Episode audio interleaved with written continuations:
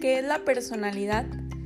Se puede definir como la estructura dinámica que tiene un individuo en particular, es decir, que lo diferencia de los demás y está compuesta de características psicológicas, conductuales, sociales y emocionales.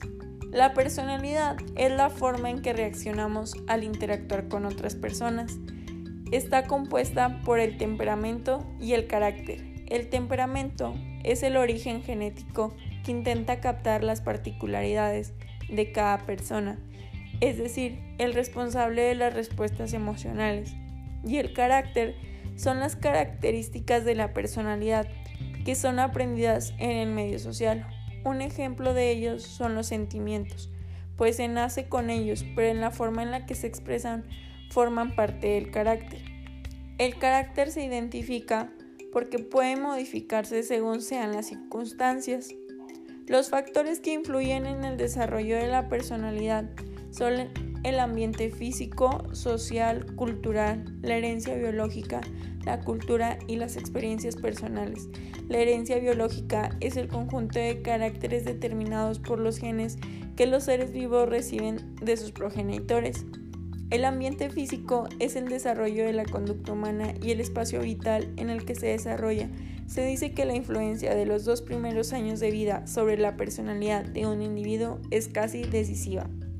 Las personas que nacen en una cultura específica están expuestas a los valores de la familia y de la sociedad. Las experiencias personales traumáticas tienen un efecto significativo en el desarrollo de la personalidad. ¿Cómo influye la personalidad en el comportamiento organizacional? La personalidad de cada individuo depende de la forma en que se comporta ante distintas situaciones. Nuestra personalidad forma nuestro comportamiento.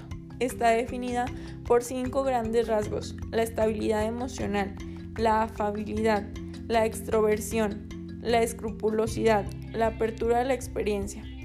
La personalidad en las organizaciones es de mucha importancia, ya que puede influir de forma negativa o positiva según sea el caso, ya que es determinante en la forma en que interactuamos con nuestro equipo de trabajo, en las decisiones que tomamos, la disponibilidad que mostramos, así como también para qué ámbitos somos buenos y para cuáles no.